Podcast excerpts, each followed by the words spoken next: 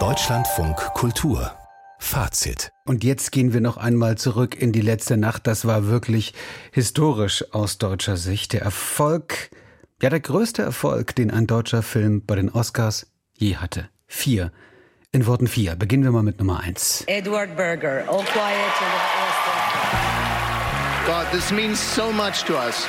So, und jetzt die nächsten drei. And the Oscar goes to All Quiet on the Western Front. All Quiet on the Western Front. And the Oscar goes to All, All Quiet, Quiet on the Western, Front. Vier Oscars für Im Westen nichts Neues von Edward Berger. Die deutsche Filmszene ist stolz. Der Kanzler hat gratuliert. Die Kulturstaatsministerin war selber persönlich in L.A. Also vier Preise für Kamera, Musik, Szenenbild und bester ausländischer Film.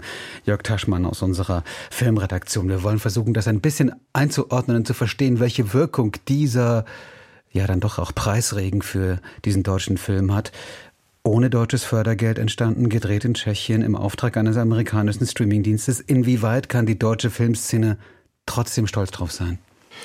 Natürlich kann man stolz drauf sein, das ist ganz klar. Und selbst äh, ich bin da sehr zwiegespalten. Ich bin kein großer Fan dieses Films. Für mich war er eher eine Enttäuschung aus ganz diversen Gründen.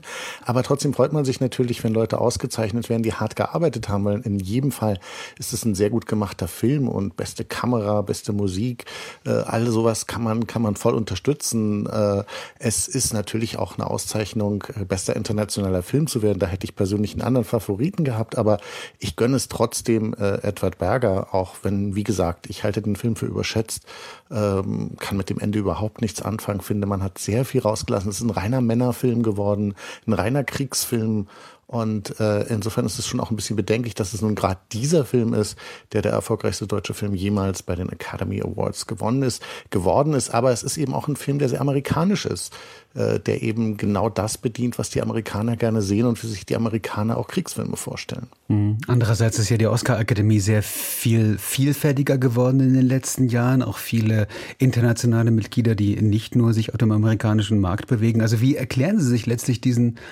dann doch großen Erfolg von im Westen nichts Neues? Den erkläre ich mir vor allen Dingen dadurch, dass Netflix dahinter steht. Netflix soll über 100 Millionen Dollar ausgegeben haben für die Werbekampagne. Netflix hat sozusagen alles auf diesen einen Film gesetzt. Der Film war eben überall und er ist ja gut gemacht, keine Frage. Es ist ja ein Film, äh, der natürlich äh, diesen Roman von Remarque das erste Mal in den deutschsprachigen Raum verlegt hat, äh, mit guten Darstellern. Äh, und äh, solche Filme funktionieren in Amerika immer. Das Boot war auch ein riesiger Erfolg. Also es gibt eben gewisse Filme, gerade wenn es um Krieg geht, äh, die funktionieren. Und die französische Tageszeitung Libération hat heute geschrieben in der Oscar-Nachlese, eine Zeit lang sah man den deutschen Kriegsfilm im Westen nichts Neues aus seinen Schützengräben kriechen und versuchen den Daniels, also den Siegern, auf die wir später noch zu sprechen kommen, also den Daniels auf den Fersen zu bleiben, indem er sich den Oscars für den besten ausländischen Film, das beste Szenenbild, die beste Musik und die beste Fotografie holte. Und das war alles nach Das Boot, der Beweis, dass ein deutscher Film bei der Academy funktioniert, wenn er nur zeigt, wie die Deutschen den Krieg in einem blutigen Detailreichtum verlieren. Mhm. So sagt die französische Tageszeitung Libération. Das ist der internationale Erfolg, aber was hat eigentlich der deutsche Film von diesem Erfolg? Gibt es da so eine Rückwirkung, eine Ausstrahlung auch für die deutsche Filmszene, auch wenn da jetzt in diesem Fall äh, kein einziger Fördercent geflossen ist? Na, man könnte sich äh, schon Fragen stellen bei den deutschen Förderern, wie es kommt, dass Netflix bereit ist, dafür Geld auszugeben, wenn deutsche Förderer eben solche Summen überhaupt nicht mehr locker machen.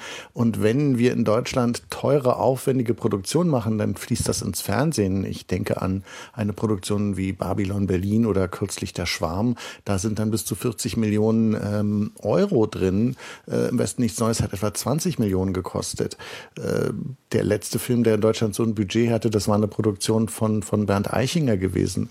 Ähm, also von daher sollte man mehr Mut haben in Deutschland und man kann eben in Deutschland äh, gute Filme machen und äh, hat tolle Leute und muss vielleicht auch nicht immer nach Tschechien gehen, um Großartiges zu machen. Da wo er gedreht ja wurde, muss man, muss man dazu sagen. Genau, mhm. ja. Also, also wir haben ja auch Studios in Babelsberg, die nicht immer ausgelastet sind. Also vielleicht sollte man dann auch mal zu dem stehen, was man hat und hier vor Ort auch arbeiten und nicht mal daran gehen, wo es dann angeblich billiger ist. Auf jeden Fall erfolgreich, diese Netflix-Produktion, diese äh, ja, deutsche Netflix-Produktion mit äh, insgesamt vier Oscars, aber die eigentliche, der eigentliche Abräumer dieses Abends war natürlich Everything Everywhere All at Once. Was bedeutet dieser Sieg eigentlich?